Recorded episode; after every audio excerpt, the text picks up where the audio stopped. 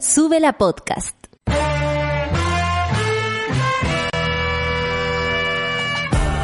Cuando despiertas en otra sintonía, ves las cosas que otros no ven.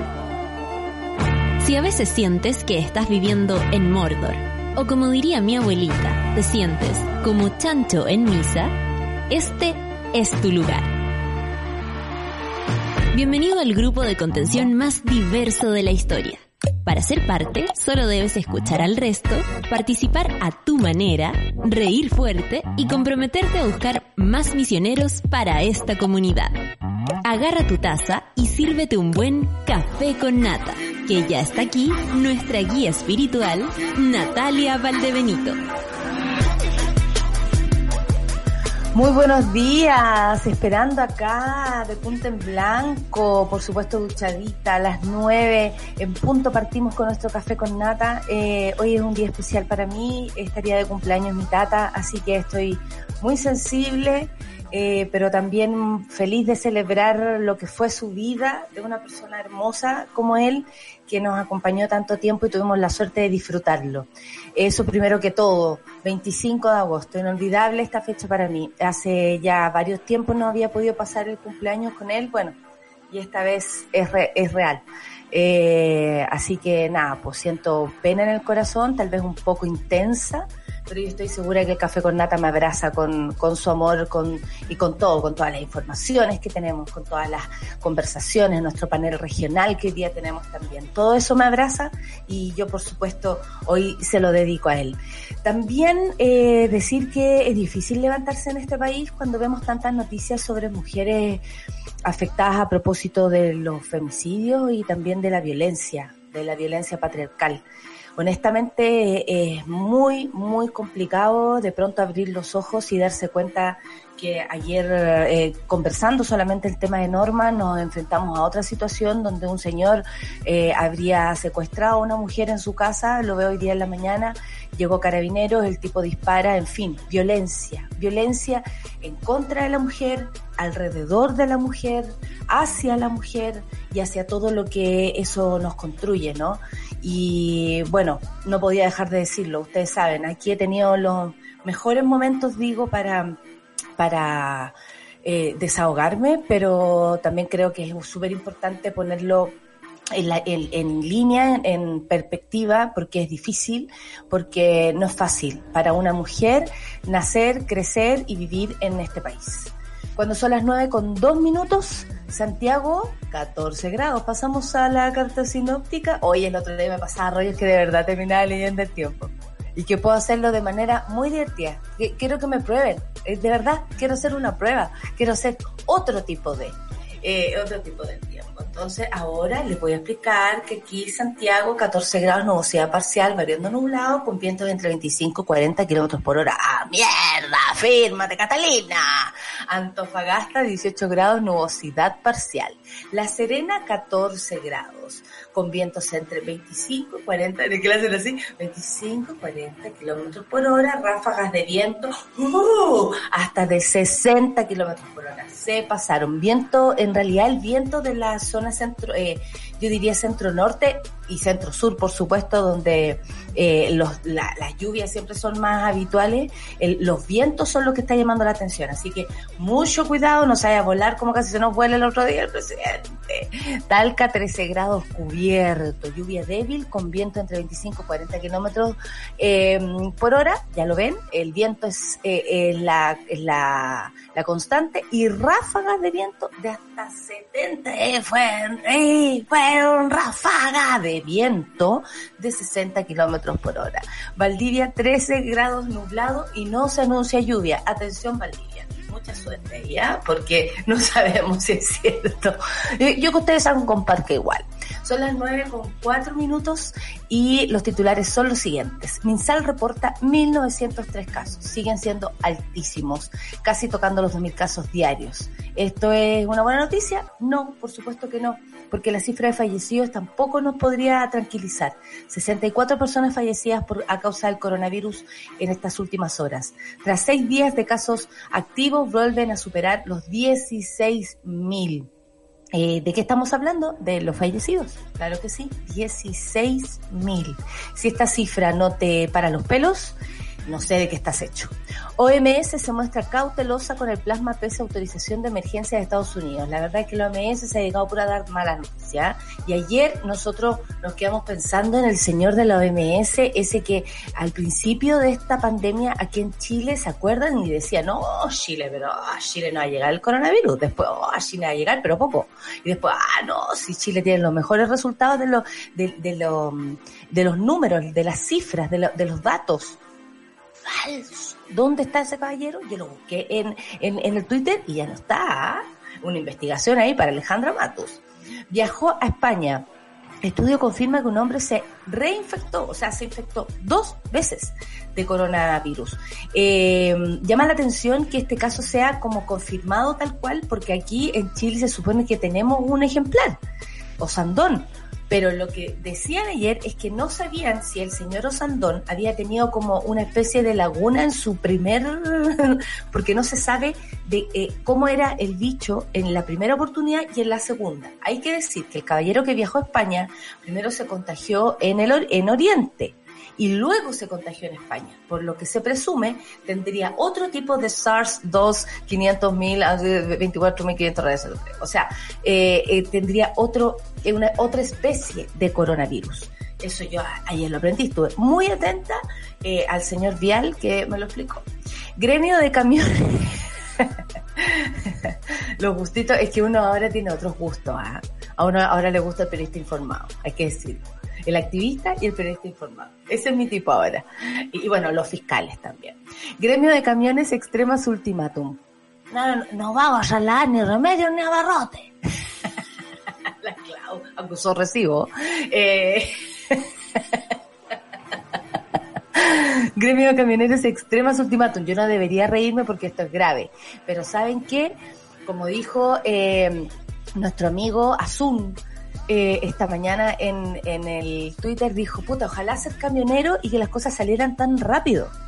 Porque honestamente, eh, por ejemplo, Greenpeace lleva pidiendo eh, a propósito de que el agua, que se haga algo con el agua en Chile para hacerla eh, comunitaria, para hacerla parte de nuestro país, de nuestros recursos naturales, no de los recursos económicos de otras personas, y no se consigue nada.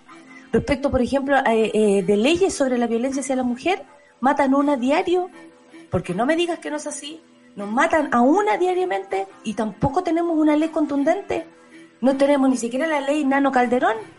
o sea, de verdad, todo sale más rápido para los camioneros excepto para nosotros. ¿Cómo sería la ley Nano Calderón? ¿Cuál sería esa?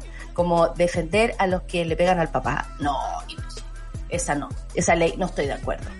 Carabineros detienen a mujer por vulnerar toque de queda para ir a denunciar agresiones de su pareja. Esta es la segunda vez que ocurre un caso así. La primera vez era ella iba a denunciar una violación y la segunda vez eh, una denuncia eh, eh, por agresiones. Es decir, una mujer que al igual que Norma, ¿cierto?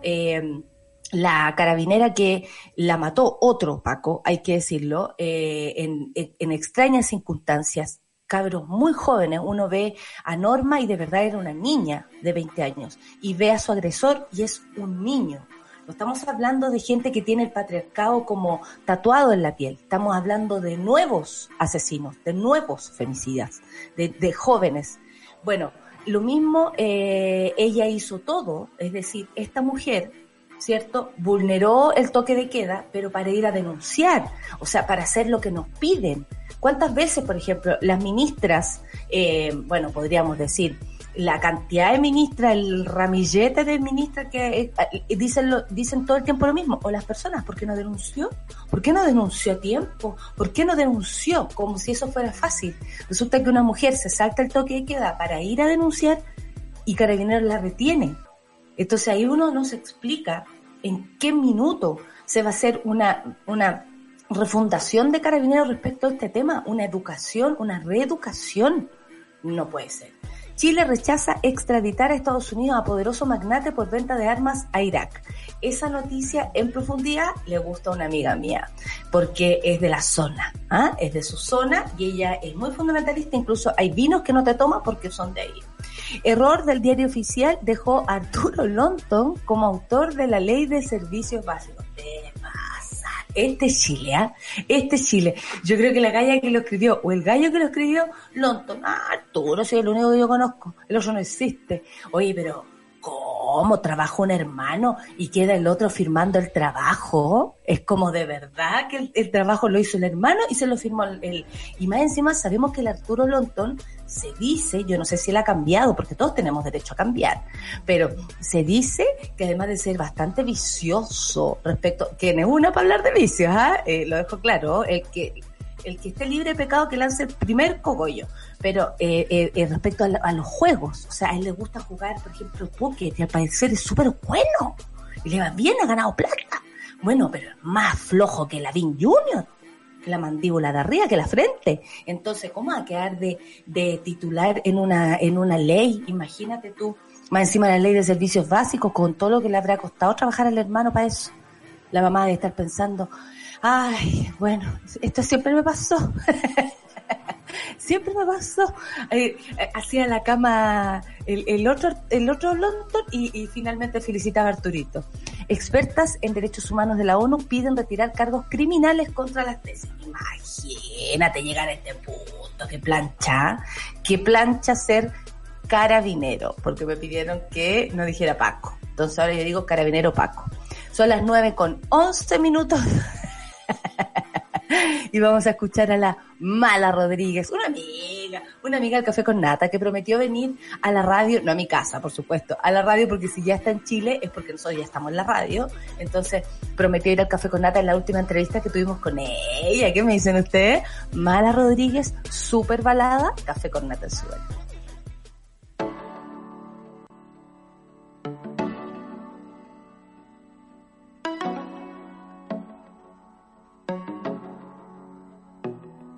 Una gota más de mi sangre podría, debería servir para quitarte el hambre.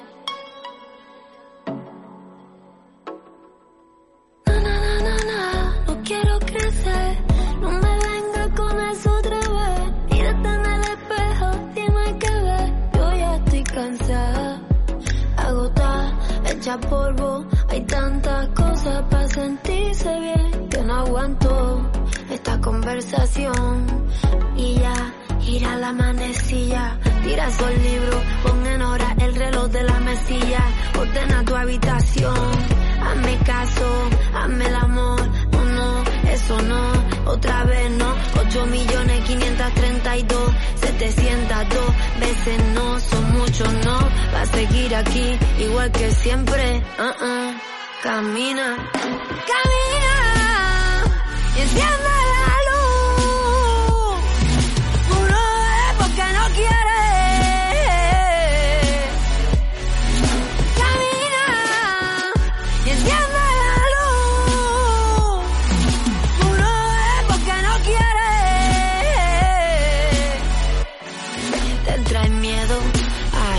que deja que se meta. Si sabe que él se mete y va donde los juguetes. Ah, te quita tu protagonismo, ya te veo con el soplete intentando armarte de valor. Si sabes por qué, la unión hace la fuerza, amor por compasión. Nunca, no veas nunca esa versión, es mala. No escuches nunca esa canción, es mala. Como tercera parte es mala, como tiro entre cejas, como besos entre quejas. Metan ya esos vampiros entre rejas. Sube, sube, usa mi escalera. Aquí arriba, usa mi escalera. No hay ruido, usa mi escalera. Queda muy poco, usa mi escalera. Sube, sube, usa mi escalera. Aquí arriba, usa mi escalera. No hay ruido, usa mi escalera. Queda muy poco. Camina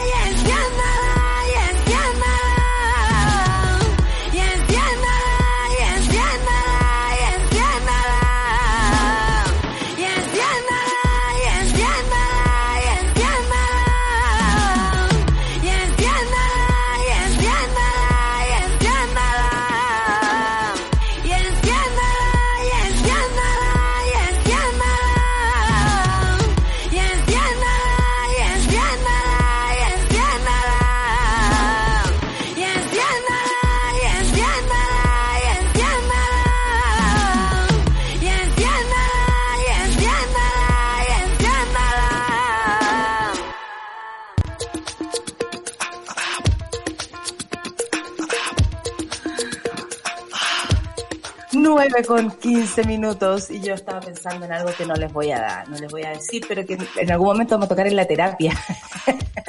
¿Qué pasa cuando los niños crecen? Niñas, niños, nuestros niños crecen y uno no lo, y uno no puede entenderlo. A mí me pasa también con mis padres que todavía no entienden, ¿ah? Que todavía no entienden. Mi papi me dice guagua. Son las 9 con 15 minutos y yo saludo a mi guagua, Solcita. Hagamos el asunto, quiero hacerte más Mira, mira, el estúpido es más grande, pero te juro que quiero hacerla todos los días. Me levanto para esto. Me ya, voy a contar. Eh, eh, son las 9 con 16. Oye, está todo pasando con, eh, con hartas cosas aquí en este país. Eh, se cruzan como, no sé si te pasa, pero la información de coronavirus, Araucanía, femicidios y candidaturas presidenciales. Creo que lamentablemente ese es el menú y digo lamentablemente porque están incluidos los femicidios. Eh, nosotros ayer no tocamos el tema de norma, esperamos tocarlo mañana en profundidad, sobre todo por todo lo que nos pasa, tal vez eh, adentro todo, eh, eh, nos esperamos hasta el miércoles, pero no le hacemos el quita al tema, eh, sobre todo porque es otra mujer más que sigue doliendo, que hizo todo lo que tenía que hacer, todo lo que tenía que hacer para protegerse y aún así fue asesinada de igual forma en manos de eh, un hombre. Así que mm, está, e, está como todo mezclado entre Lavín medio presidencial o un jado de presidencial, la gente cree que es uno o el otro, eh, no sé. a la gente no le dan más opciones tampoco, es como que, que los acorralan, ¿no? me cuesta pensar en voces presidenciales que sean las mismas de siempre son es una lata. Es una lata, pero también es como, ¿cuáles son las barreras de entrada para ser candidato presidencial? Es como que tenéis que pasar por mucho en política y me imagino venderte un poco en el camino para poder llegar a eso. Entonces es un poco injusto encuentro que, que se levanten tanto esas barreras para que no todos entren. Yo me acuerdo, o sea, no me acuerdo de su nombre, perdón, pero me acuerdo de este diputado que era pescador y yo me alegré un montón, que era como bacán, hay diversidad en el Parlamento. Y se demoraron tres minutos los Walker en joderlo y transformarlo en uno más. Y es como, pucha, qué lata que el sistema sea tan así. Pero yo creo que lo que nos ha dejado Iván Fuentes. Muchas gracias, Charlie. Iván Fuentes, sí. Eh, lo que nos ha dejado. Iván Núñez, pero no era. se me confunden. Están ahí, están ahí. como, en mi cabeza, noticia, entonces ve tanto hombre dándonos. Yo te, no, no, no, de que noticias, por favor, que tenemos aquí un, tenemos un problema. no lo vamos a compartir porque es un programa serio. Este es un programa muy serio, eh, ahora que está la sol, sí. Eh, pero bueno, es así. Oye, son las 9 con 18 solcita, vamos a lo que no nos gusta, que es el reporte del MinSal, que dice que son 1903 casos, nuevos casos y 64 personas fallecidas en las últimas horas. Eh, por supuesto que deben faltar números acá, lamentablemente lo sabemos. Eh, pero bueno, también sabemos que hay un, hay un correr del tiempo. Si una persona fallece antes de dar el informe, es imposible que esté eh, en, en, aquello. Y bueno, también sabemos que hay números que se demoran mucho en llegar, lamentablemente, por, la, por el sistema de salud, que no, no, no va acorde al tiempo. Bueno, eh, Respecto a esta noticia también podemos decir que eh, de los cuales, bueno, dicen que son 580 eh, asintomáticos y aquí es donde de nuevo se vuelve a poner en duda eh, y que tú tantas veces lo has puesto en duda, a todo esto no he visto a la señora Daza, la estoy extrañando ya, eh, le he visto más que a mi mamá, hay que decirlo, o sea, a esa señora le hemos visto más que a cualquier persona. Que ahora los reportes no son todos los días, pues, cariño. Exactamente. Vamos a esperar el de mañana, porque miércoles, viernes y domingo. Domingo. Eh, los días que estamos más atentos. Exactamente, la trazabilidad.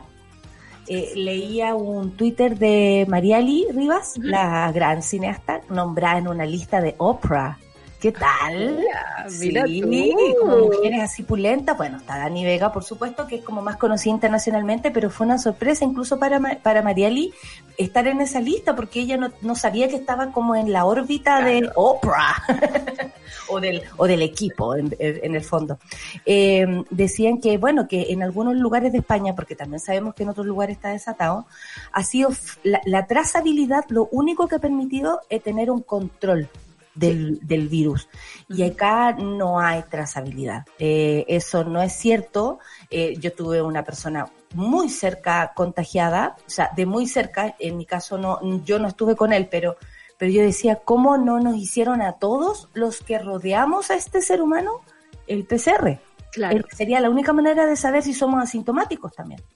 O sea, y ese eh, es un gran problema y que no, yo creo que con el correr de los días, como ya no estamos acostumbrando a que la cuestión se haga tan mal, nos acostumbramos a que las cosas sigan mal y eso no está bueno. Por eso ayer yo le quería preguntar a Alejandra Matu sobre el tema de los datos, porque siguen siendo mal los datos los que recibimos y esa es la imagen que tenemos para tomar decisiones. Claro, eh, el tema de la trazabilidad es súper importante. Todavía estamos con el 80% de algo que no sabemos qué es. Y eso es un problema, porque la única forma de controlar esto es tener digamos, la, la nómina de personas es como la encuesta. Y ¿Usted conoce a alguien que conozca a alguien que lo haya, que Claro, exactamente. Y hay un problema, un, un, un problema entre el sistema público y el sistema privado. Recordemos ahí también que no hay un sistema más o menos integrado. De repente hay algunos que sí y otros que no. Y en el fondo es eso. Cuando no están todos, no funciona. Porque claro, es como, yo lo pensaba así como con mi familia. Yo me he cuidado caleta, mi mamá se ha cuidado caleta, mi tía se ha cuidado caleta, pero si viene el tío que sale a trabajar, digamos, nos jode a todo el sistema. Entonces, si no tenemos control sobre esos pequeños detalles, que no es tan difícil, los municipios lo han implementado de forma autónoma. Eh, es Con todas las dificultades que eso conlleva, porque yo no veo, por ejemplo, en las condes trazabilidad pudiendo hacerlo. Claro. He visto menos intención de eso que en Renca. ¿Dónde fue? ¿Dónde se Donde se, se está logrando con mucho esfuerzo porque también es más gente la que vive, están más apiñaditos, viven más cerca, digamos, las poblaciones, los pasajes, si uno sabe, pues si uno sabe cómo es la situación, entonces obviamente se necesita. Bueno, y a propósito de esto, la OMS se muestra cautelosa con el plasma pese a autorización de emergencia de Estados Unidos. Eh, bueno, Estados Unidos está eh, poniéndole eh, apuro a todos porque hay elecciones. Claro, le está poniendo rueditas con la intención de que eh, se vea que ahora recién se está preocupando Donald Trump de esta situación y por lo demás Donald Trump espera que antes de noviembre aparezca la vacuna para él decirle a todos sus votantes, tengo la vacuna. Ven, tengo la vacuna, tengo la vacuna, yo soy la persona que la tiene. Y bueno, sabemos que eh, no se hace ni el puzzle de la cuarta este gallo, eh, el organismo dijo que la evidencia sobre la efectividad del tratamiento, plasma, sigue siendo de baja calidad, incluso cuando Estados Unidos emitió una autorización de emergencia para este tipo de terapia. Claro, Estados Unidos también la está agarrando toda es como, veamos qué pasa con el plasma, veamos qué pasa con esta pastillita, veamos qué pasa con, con, eh, con ciertas cosas. Hay una serie de ensayos clínicos en todo el mundo que analizan el plasma convaleciente en comparación con el estándar. Dijo Solmay, eh, este es nombre. Me acordé de ti cuando vi este nombre. Swaminathan, Swaminathan, científico de jefe de la OMS.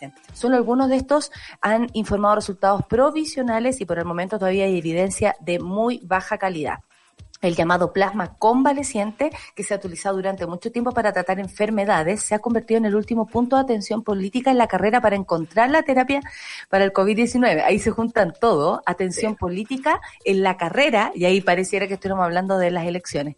La Administración de Fármacos y Alimentos de Estados Unidos autorizó el domingo su uso después de que el presidente Donald Trump culpó a la agencia de impedir el lanzamiento de vacunas y terapias por razones políticas. O sea, él cree que la vacuna está atrasada para cagárselo a él. Ay, Donald Trump, no todo gira en torno a ti, pero bueno, eres un machito, eres gringo y más encima eres Trump. Em, recomendamos, dicen, que el plasma de convalescencia sea todavía una terapia experimental. Debe continuar evaluándose en ensayos clínicos aleatorios bien diseñados, dijo Swaminathan en una conferencia de prensa.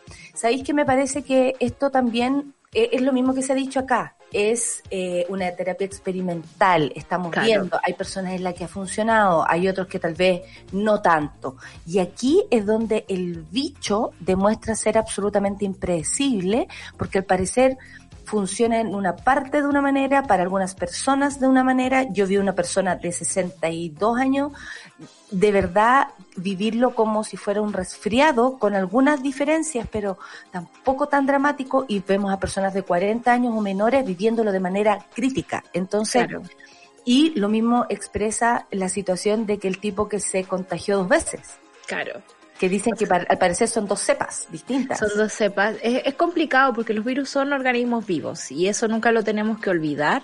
Eh, y los organismos vivos mutan, mutan dependiendo del ambiente, de la contaminación que haya en un lugar, de los químicos que hayan en un lugar, de las temperaturas, mutan y mutan y mutan.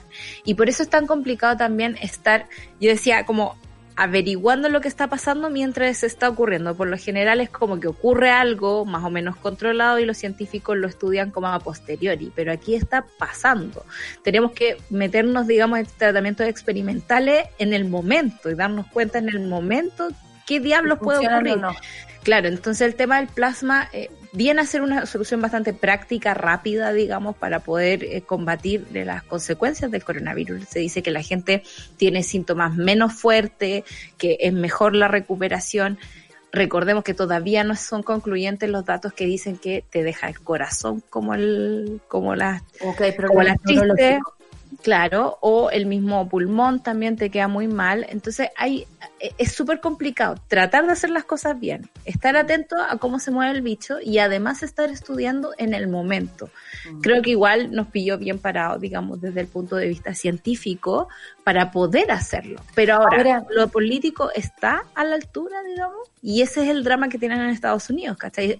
Toda, la, toda solución pasa por el, el criterio. En un momento muy complicado a Estados Unidos, esta situación, porque es como en la manipulación, todo lo que se pueda manipular políticamente la pandemia.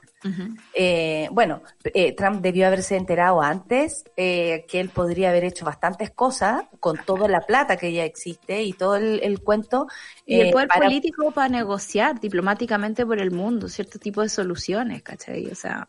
Igual sé que hay algo que me llama la atención respecto a esto. Yo sé que todos tenemos miedo porque hemos, nos hemos dado cuenta que hemos vivido, por ejemplo, la pandemia en que si tú sabes que hay una persona contagiada, puta, corre la lista y ahí empecé, que empezar a ver para atrás y, y uno mismo hace la trazabilidad, hemos aprendido cosas importantes.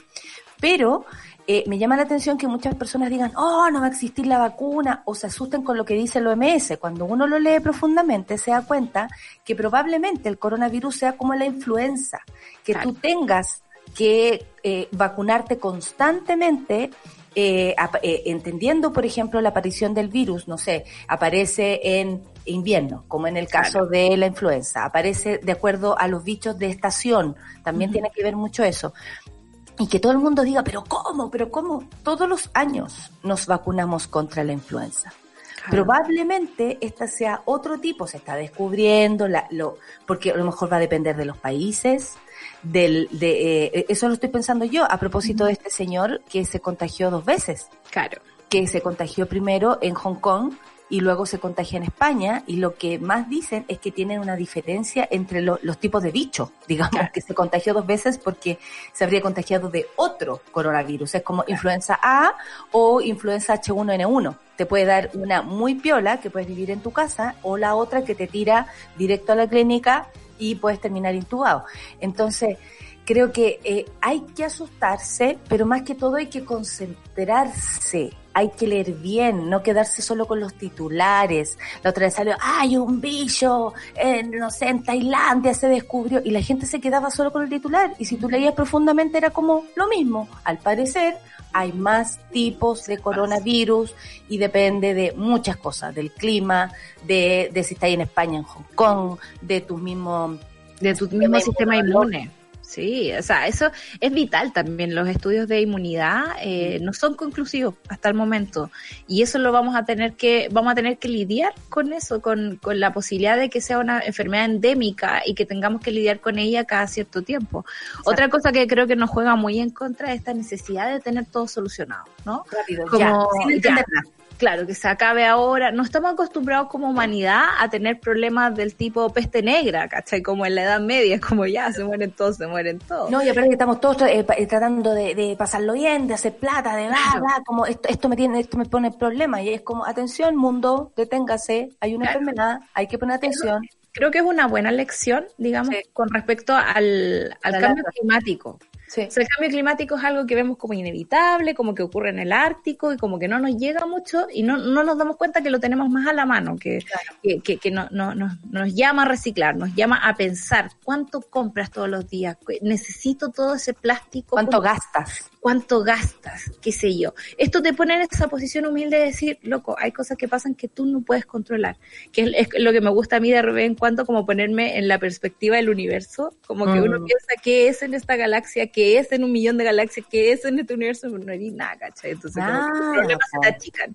Entonces, me pasa un poco eso, estamos en coronavirus, en una situación muy difícil, hay muchas familias que han perdido a sus seres queridos y eso no es bueno para nadie, digamos, desconcertante para todos pero eh, no todos lo tenemos a la mano, no todos tenemos control sobre las cosas. Y eso es algo que la humanidad ha dejado de entender porque el consumo nos ha llevado a que todo sea inmediato y todo lo solucionemos en tres minutos. Probablemente. Respuestas inmediatas, eh, productos inmediatos, eh, soluciones inmediatas, cuando, bueno, el, el, retraso en cosas tan importantes como leyes, por ejemplo, no se hacen, uno dice, bueno, ¿Qué, podemos hacer nosotros como sociedad para ayudar a que las cosas sean, por ejemplo, a, propósito del cambio climático? Que lo vemos ahí, pero no nos molesta todavía, ¿no? Es anecdótico para algunas personas que exista Greta, es anecdótico que vayan a salvar ballenas, es anecdótico. Cuando eso te afecta pero directamente a tu vida y a, y a tu descendiente, ¿cachai? A tu niño, a tu sobrino y a los que vienen yo ya temo por la catita, por lo que le, le toca a ella. O sea, cuando yo era chica había un incendio cada cinco años, ponte tú. Y todos sufríamos en el campo porque decíamos, chuta, se quemó el cerro otra vez. Cada cinco años. Ahora tenemos grandes incendios alrededor del mundo a cada rato.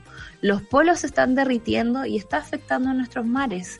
Nunca hemos tenido conciencia del aire que respiramos en Santiago, por ejemplo, o en lugares como Temuco, como Rancagua, donde la polución es algo que nos afecta. Estamos súper tranquilos con la idea de zonas de sacrificio. Entonces, insisto, hay una cuestión humana en querer como no ver la realidad o querer soluciones demasiado absolutas y rápidas como la misma vacuna. Claro, como tráeme la vacuna para seguir siendo la persona de mierda que venía siendo. Claro. Porque no vamos a solucionar, por ejemplo, eh, o sea, ¿de qué me sirve una vacuna contra el coronavirus si no se acaban las zonas de sacrificio. Claro. Es como eso. ¿Qué te querés salvar del coronavirus? Bueno, te informo. En dos meses más ya te vas a echar la vacuna. Perfecto, vas a ser inmune al coronavirus, voy a poder salir a carretear. Pero te aviso que en, en, en Puchuncaví se están muriendo los niños o los niños van a tener tempranos cánceres, por ejemplo, en su cuerpo. O mueren, o, sus abuelos mueren de eso, mm. o sus padres tienen dificultades para respirar desde muy jóvenes.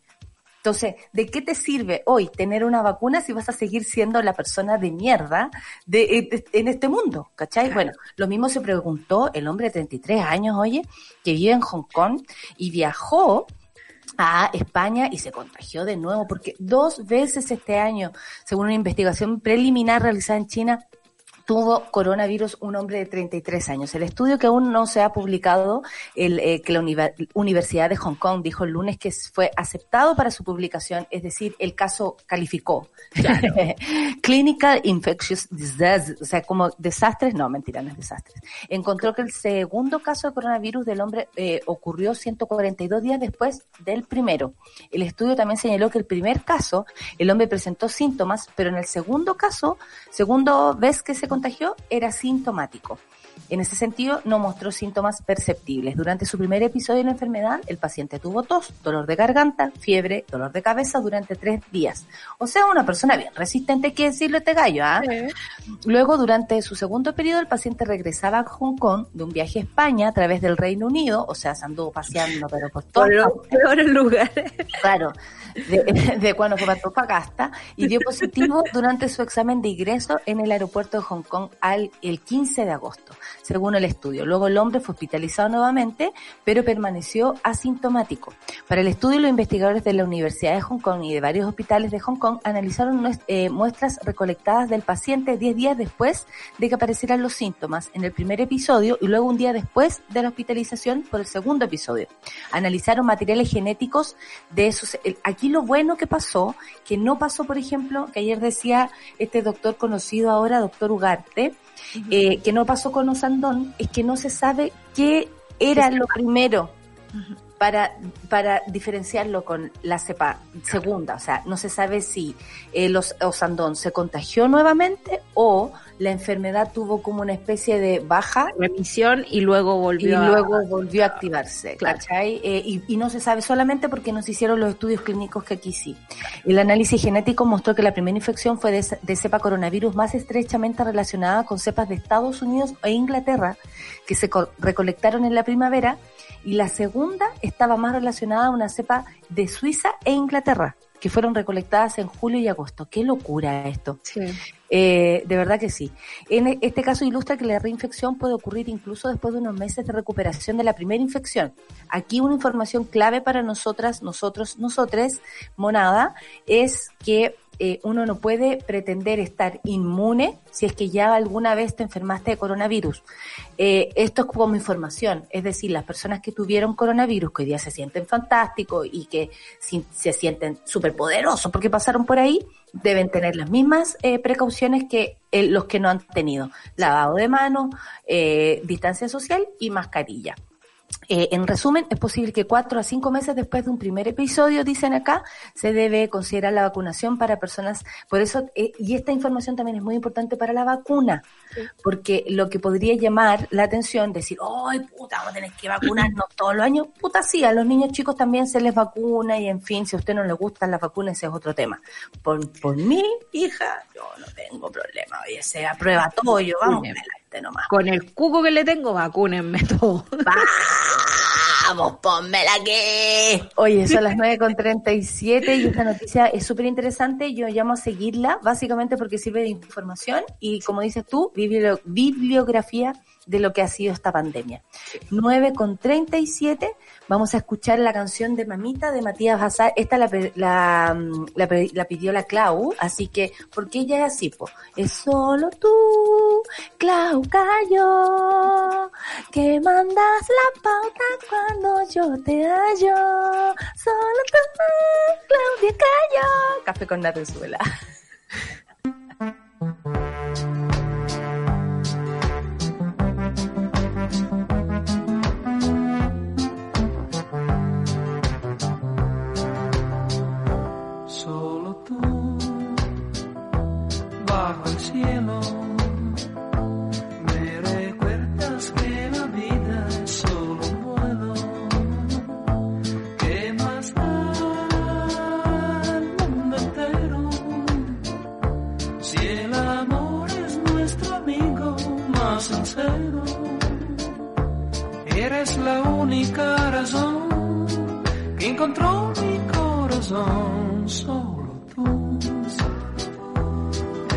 Mañana me das luz para encender un día.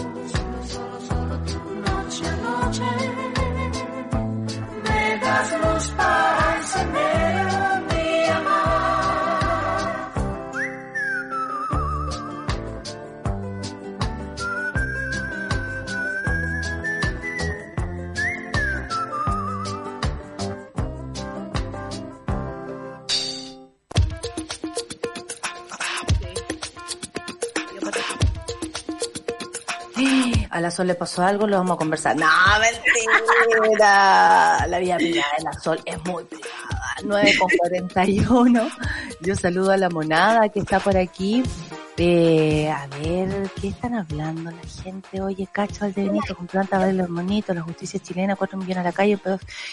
Oye, a propósito de este señor del TikTok, el, Oye, sí, qué, qué vergüenza. que se acabe Chile, weón. Que se acabe. Que se, o que se acaben los men de Chile, en realidad. Porque yo dejé menos el mi Charlie y el Lucho, porque están aquí bueno. presentes mirando, ¿cachai? Solo por eso. Los, ma- los mandamos a Juan Fernández. Porque a la isla de Pascua me voy yo. Grandes museos allá, ¿no? Hermoso. Hermoso los museos. Sí, los museos, en- los museos que se tocan. Eh, oye, eh, sáquense uno con la canción de Mamita, dice el medalla. Mire, no te proyectes, ¿ah? No te proyectes. Eh, grandes museos. Ya, perdón. Perdón. como que sonó otra cosa, pero vamos a dejarlo ahí. Vamos a saludar a la Carol Grana, esta canción de Mamita está justa para esta mañana, la escucho mientras miro por la ventana caer la lluvia. Ah, en la Uy, quinta región, está lloviendo. Eh, qué bonito cabildo le dicen a la Romy a propósito, o sea, le dicen a la Orfe, la Romy, a propósito de las fotitos que subió, está bonito esta parte. La mejor parte de esta canción es Mamita es el silbido. Yo me acuerdo las yorcas cuando Sí. eh, como son cuando alguien silba, eh, que dijo la Yorca que su padre le había enseñado a silbar, ¿te acuerdas? No, linda. Sí, pues, así nomás es la cois. Oye, 9 con 42 y vamos a hablar de los camioneros. Sol. Ah, porfa, hablemos de esos señores. Esos desagradable. men que solo saben, digamos, amenazar al parecer, ¿cachai? Porque es colmo encuentro que además les den cancha, tiro y lado, como dicen en el campo, ¿no? Porque imagínate nosotros llegáramos así, no vamos a hacer nada en café con nata, hasta que ah, aprueben las leyes contra el femicidio, ponte tú. O las mujeres, no, eh, Claro. como tantas veces hemos soñado, no vamos a trabajar nunca más hasta que ustedes hagan algo por Algo. nosotras. O eh, la, en la educación, ningún profesor va a trabajar nunca más hasta que se mejore tal cosa. O los mismos estudiantes, ¿cuántas veces han sido criticados los estudiantes por sus formas? Claro. Y hoy día resulta que son los camioneros que amenazan, de verdad amenazan al gobierno. Y en, parte- en tiempos de pandemia, digamos, Ah, por otro lado, no, es cualquier, vulnerables, no- claro. no es cualquier momento en que tú no necesites ni remedio ni abarrotes, digamos, es como en el, en el momento más álgido del asunto, esto llegan así con ese tipo de amenazas. Ahora, si hay que decir algo que es súper, eh, creo yo, desde la línea de los mal pensados y que hay que decirlo nomás. Lo que proponen los camioneros tiene mucho que ver con la agenda del gobierno. Entonces, cuando uno ve que hay un sector que está presionando al gobierno de una manera bastante violenta, así se diría de las mujeres si lo hiciéramos, de los estudiantes si lo hicieran, de cualquier persona que pusiera a ese nivel a Chile como de vulnerabilidad en un caso de pandemia a propósito de algo que quiero para mí, ¿no? No estamos hablando de la violencia, ni que esté mal ir en contra de la violencia, ni que ellos quieran eh, mejores resguardos a propósito de lo que ha pasado. Sabemos que hay mucha gente inocente que también detrás de los montajes a veces no tienen ni idea que son las víctimas o eh, de verdad violencia, han Claro. vivido la violencia, ¿no? No podemos descartar aquello porque sería súper injusto. Pero por otra parte, eh, uno no sabe si esto de verdad, Sol, y yo aquí eh, voy a hacer, yo voy a hacer una pregunta que no, no estoy diciendo que sea un, un pensamiento de la radio, es solo mío. ¿No será que, que, que esta presión que le hacen los camioneros al gobierno no es tan real y es precisamente para forzar eh, las eh, medidas represivas que quiere poner el gobierno antes de octubre? Porque finalmente para lo que sabemos se ha preparado el presidente es para el estallido 2.0, como le llamaron. Entonces, hay una, como que ellos parecen estar de acuerdo. Entonces, esta presión es más bien mediática y terrible, porque decir no vamos a trasladar ni un, ni un kilo de arroz a ninguna parte es de verdad violento. Violento con todo Chile, con todo lo, y Claro. piden disculpas a la pasada y le vamos a pedir disculpas a todos los chilenos, nosotros necesitamos que la weá se haga. Y además es como tan... Con la historia que le sabemos, ¿no? es que por supuesto, yo no tengo antecedentes como para responder esa pregunta que tú acabas de hacer. Si hay Pero un, un sí- plan siniestro entre estas dos Claro. entidades, digo yo, No, ¿no? no, hay- no hay forma de, de- de comprobarlo, pero sí tenemos un par de antecedentes, ¿no? Y uno es la historia de los camioneros. En Chile los camioneros han servido al poder político y ese servicio al poder político ha hecho que se paren proyectos importantes para el resto de la población, como por ejemplo la creación de un tren. Con un tren tú le quitas el monopolio a esta gente de transportar las cosas y por lo tanto compartes el mercado, el mercado se hace más flexible. O sea, los padres del capitalismo en Chile yo creo que están así como revolcándose en su tumba por la forma en cómo se ha eh, desregulado el mercado de, Mm. de- de- de- digamos, con A tal este de punto que son capaces de amenazar un, un país entero. un país entero en plena pandemia. Insisto en eso, eh, durante la dictadura los camioneros recibieron plata de Estados Unidos eh, para parar y no llegar a Santiago, por ejemplo. Entonces hay una historia ahí que es imposible, no, o sea, es imposible hacerse los tontos, ¿cachai? Lo segundo es que no todos son iguales. Ayer también habían un montón de camioneros que decían, en este momento hacer esta cuestión de verdad responde a eh, intereses políticos, no tiene que ver con todo el gremio de los camiones. La Confederación Nacional de Dueños de Camiones dijo amenazar que no se va a transportar arroz también es terrorismo. Exactamente. Y dentro de esta situación. Y por otra parte está lo que dice el gobierno. Yo creo que ahí nosotros tenemos que, como Belolio ciudadanos informados, o Oye, Belolio, Es que ha te juro que hasta prefiero a. Cecilia Pérez. sabes que yo pensé lo mismo en la mañana. Dije, ¿por qué tienen puesto a este hombre aquí? Más elocuencia, por último. Se Por le último, notaba un- que le gustaba la weá que estaba haciendo. Claro, no sé. una defensa de su sector político. Pero Belolio es como, como que no es nada. Per- perdónenme el Sí, ninguneo, pero es como No es nada, ni chicha ni limona. Me acaba de llegar un paquete, no sé qué hacer. Te llegó, te llegó el, el cuestionario ¿seguís para calentar el café. ¿Seguís Sí, yo voy a seguir, yo voy a hablar de lo, vaya a buscar su Voy a buscar algo porque café. me compré una cuestión para calentar el café. Eso es lo que yo también me pasaba este rollo. ¿Qué va a pasar el día que toquen mi timbre? Y yo vivo sola acá, entonces no me va a quedar otra que poner la pantallita en negro y partir a abrir la puerta, como le acaba de pasar a la nata, que va a buscar un elemento muy importante para el programa, que es el calentador del café conectado a USB. Bueno, en fin, el tema de el gallo duerme, pues amigo. Pregunta el Lucho aquí, el gallo duerme. Es muy temprano para el gallo. El punto es que con los camioneros eh, tenemos nosotros como ciudadanos estar pendientes al cómo responde el gobierno. En la mañana yo escuchaba a Jaime Belolio hablar y decía, bueno, la verdad es que lo que piden los camioneros es como súper coherente, es algo que nosotros hace rato estamos impulsando y que el Parlamento se ha dedicado a trazar. Y yo así como con ganas de recordarle, señor Belolio, señor Belolio, el que tiene el ritmo del Parlamento es el gobierno. O sea, Sebastián Piñera puede decir, le doy extrema urgencia a estos proyectos y eso eh, obliga a los parlamentarios a conversar. Eso por una parte. Y lo segundo es que hay que ver también cómo eh, calibramos, digamos, de dónde vienen ciertas declaraciones. Por ejemplo, con los camioneros como no, lo vamos a conversar, en realidad ellos tienen razón, todos queremos aumentar las leyes de seguridad porque estamos todos inseguros, porque imagínense, por los mapuches, y así como concha le vale. No lo va a decir, no lo va a decir, y es como sí, por los mapuches, eh, todos ahí siendo víctimas de la violencia y, y, y, y no- y no sabemos qué hacer. Y en el fondo era como, estás ligando toda la violencia de la Araucanía al pueblo mapuche en una pasada, en un prejuicio hacia la pasada, y eso me parece absolutamente eh, como que tenemos que poner la atención. Tenemos Mm. que volver a escuchar al gobierno en sus propias palabras, a ver qué le pone énfasis, qué cosas permite, porque a los camioneros se le permite todo. Claro, oye, acabo de llegar. ¿Cómo te fue? Mira, ahora quedaste, ahora me tu masajito. Ah. Yo también necesitaba mis masajitos. Amigos, permítanos jugar al aire, por favor. Oye, sí, tiene, tienes razón, la posición del gobierno en esto es súper importante. Siri se me... No, Siri, no te estoy hablando a ti. Eh, eh, ¿cómo se? Es súper importante. Eh, tienes razón a lo que dices, porque una cosa es eh, atender a las necesidades de todas las personas que nos rodean, como tiene que hacerlo un gobierno, le guste TT o no le guste. Claro.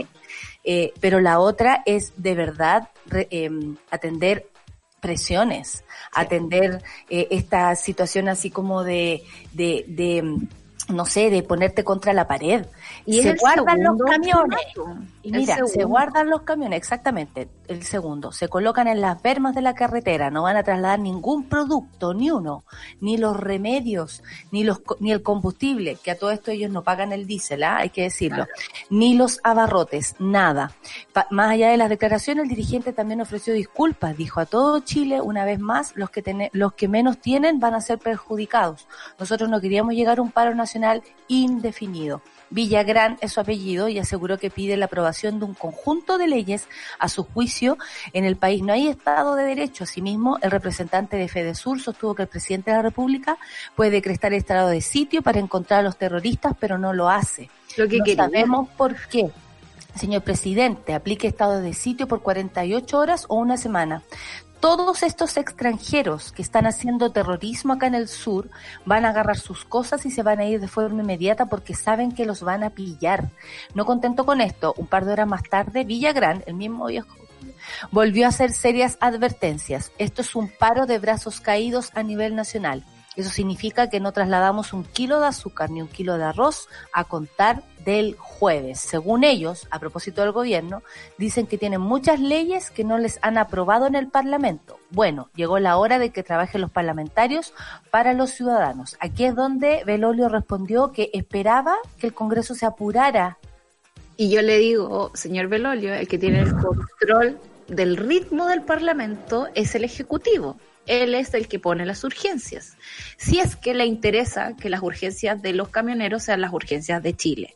Porque me parece que también es como, ¿caché? Que yo dijera así como, ¿sabéis qué? No pensando en el país, pensando en mis propios intereses. Cerremos el país, estado de sitio, 48 horas, pillamos a todos los femicidas. Obvio que se van a asustar porque vamos a ir por ello.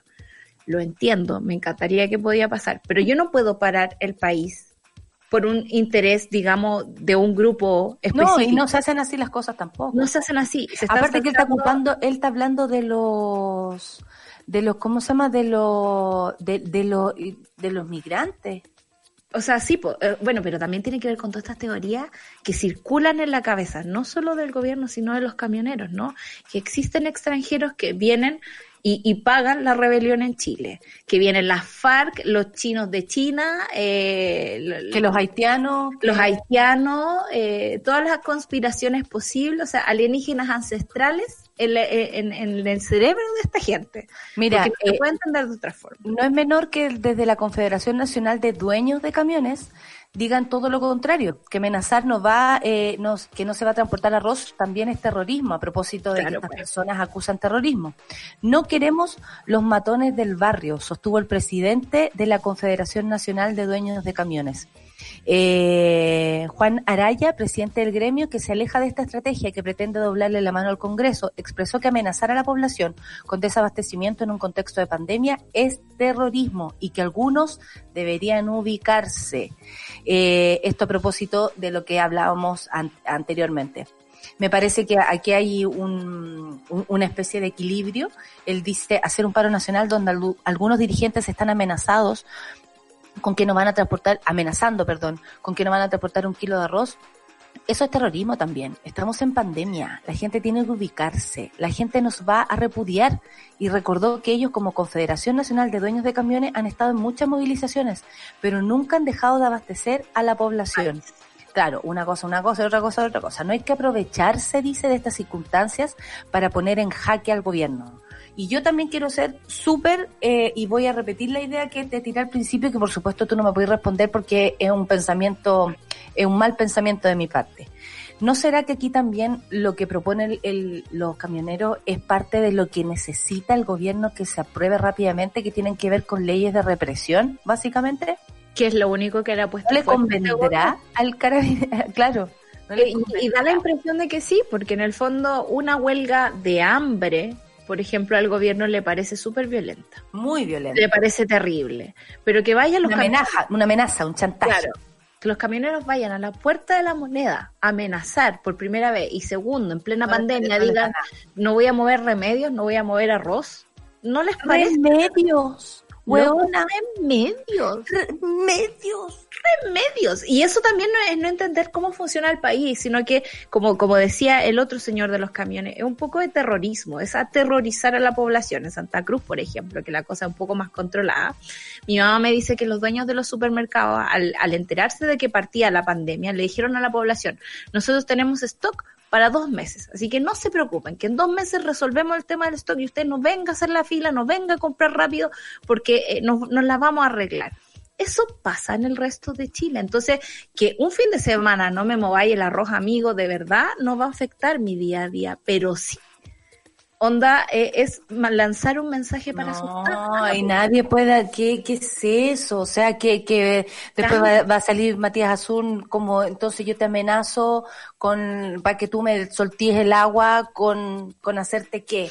Eh, las mujeres con qué poder, eso, esto es tener poder para Sí. poder amenazar. Esto es tener algo en tus manos a cambio para poder amenazar. Esto es admitir que es un gremio fuerte, que además tiene mucho poder en Chile, a propósito de que no hay trenes. ¿Por qué no hay trenes? ¿Por qué no ha sido capaces eh, ningún gobierno de Chile hacer trenes? O sea, un, un ferrocarril que de verdad llegara de Arica a Punta Arenas con la geografía que nosotros tenemos. Porque se les acaba el negocio, pues. Por Entonces, supuesto, ahí tú siempre, uno piensa, sí piensa mal, es como dentro de las, la- las fuerzas de poder que hay, el gobierno tiene que controlar. ¿cachai? O sea, lo encuentro muy rasca y encuentro que se- realmente se están saltando las leyes de la democracia, que tienen que ver con conversar, con parlamentar, con abogar por tus ideas, pero respetando al resto de, los- de la población. O sea, yo no puedo imponerle nada a nadie, menos por la fuerza de la forma en que estos camioneros quieren. Sí, parecen estar absolutamente coludidos, lo cual me da mucha rabia y te robo la palabra Orfe, porque tú lo dijiste, ¿eh? deben estar coludidos, dice. Te robo la palabra y la Rosy me dice, hola mona, salúdame por mi cumple. Por supuesto, Rosy, besos para ti, feliz cumpleaños, salud por ti, arriba los corazones, que te lleguen muchos regalos, amor. Es raro vivirlo en pandemia, pero el amor se multiplica, así que no te preocupes, un abracito para ti. Son las 9.58 Sol y no pudimos ir de, de llano así a la noticia de que la ley de servicios básicos quedó a nombre no de eh, Andrés, Andrés Longton. el diputado RN que se quemó las pestañas haciendo esta wea. Y no, resulta que él, eh, oye, ¿por qué no me inscribí el trámite? De adentro salió la weá. ¿Quién firmó? Arturo. Que no la trabajaba un día nadie, diría mi papá. Y a mí me gusta, me gusta esta, esta, este lapsus que pasó en el diario oficial, que no oficial. Aparte ¿no? como que es de servicios básicos. Así. y la tema fina ahí. 9,58. Así terminamos este bloque, porque después tenemos nuestro bloque regional que nos hace sentir muy orgullosos. eh, eh, a propósito de todo lo que está pasando y, y de y, y lo malo que es el centralismo para todo lo que estamos hablando. po. Por ejemplo, los camioneros, cómo afecta a todo Chile, no solamente a Santiago, no solamente a la región metropolitana. No, si ellos se van a paro, eh, afecta a todo Chile. Por lo mismo, como nos importa a todo Chile, vamos hoy día a tener nuestro panel regional. No está invitado ni Andrés ni Arturo, ¿ah? Arturo dormía, Andrés está trabajando, o sea, así nomás la cosa. Un hermano trabaja y el otro duerme. Este es el que hacía la cama y el otro no la hacía. O sea, como que me imagino todas esas dinámicas de hermano, ¿cachai? Como, ya, pero hazme la cama tú, ¿cachai? Claro, Y el otro te ahí la cama. Arturo, qué linda te quedó la cama. Y Arturo, hoy sí. Sí, Y Andrés, oh, trabajando duro. Son las 9.59, vamos a escuchar música. Esto es la Cami Moreno con un fading con... ¿Cómo se dice? ¿Gaina? ¿Gaina? ¿Sí? Es que no lo conozco. en Guayna. verdad. ¿Guayna? ¿Guayana? Vagina, no, eh, eh, Guayna, perfecto, a Guayna. Eh, disculpen, pero si no me sé el nombre, prefiero eh, poner la duda. Eh, ah, esta electricidad es real. Y ahí es muy buena. Y quiero que renuncie Piñera. Esa, eh, eso dice la canción entre medio. Sí, yo participé en el video que se hizo. Son las 10 de la mañana, nos vamos a escuchar musiquita, Camila Moreno entonces, porque es real. Todo lo que estamos hablando es real, nos guste o no. Café con Nata en su vela. Es real esta electricidad, es real.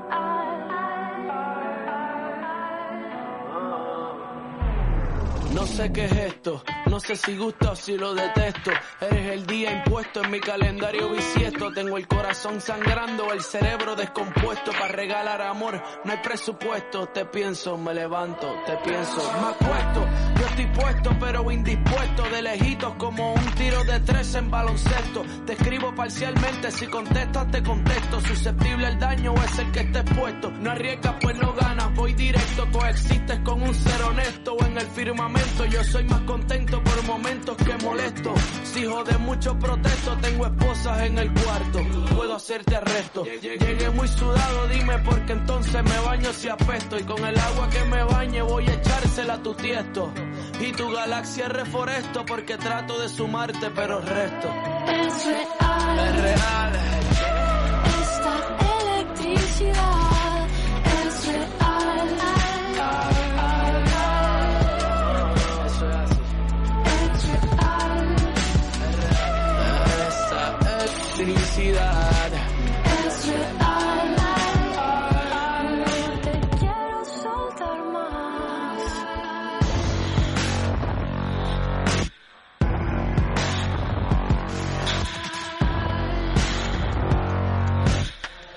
Es real la electricidad y su asunto y el universo conspira cuando tú y yo estamos juntos. Llora flores para el entierro del difunto que le está llegando o el final por acercarse tanto al punto.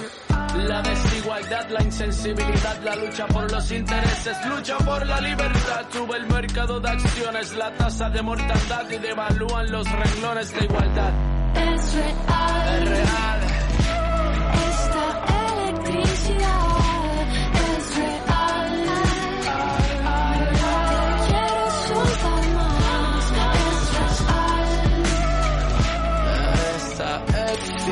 Es real. No te quiero soltar más.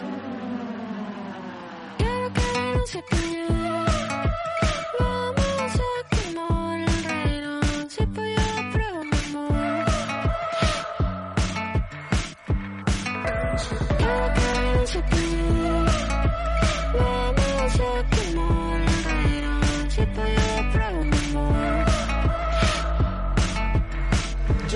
confieso que he tenido que auspiciar temas de disparar, teniendo mi reserva en cómo idolatran a Pablo Escobar. Aunque pa' que me maten primero prefiero matar. Vamos a hablar. En una plática no gusta pa' que mastica, compongo frases que dan clases de cómo escribir en lápidas. El amor es instinto, el amor no son caras plásticas, por eso es que entre tú y yo hay estática. Es Es real.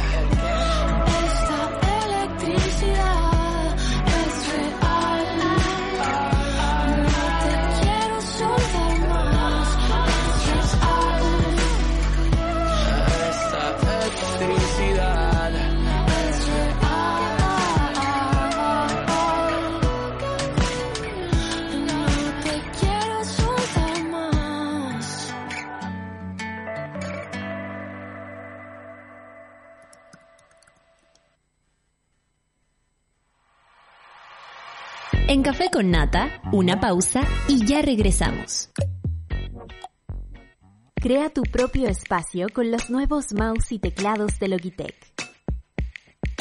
Minimalistas, inalámbricos, modernos y silenciosos. Encuéntralos en spdigital.cl. Escudo Ámbar es una cerveza diferente a las demás. Su cuerpo es robusto, con carácter. Tiene un color cobrizo que la hace distinta. Y malta caramelo para un sabor tostado único.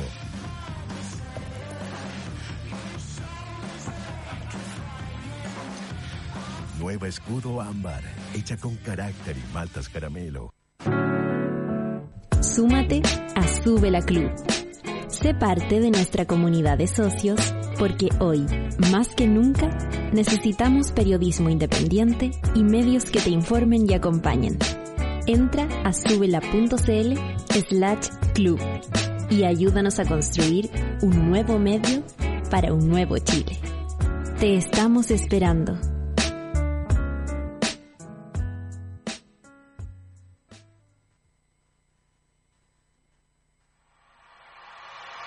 Ya estamos de vuelta en Café con Nata.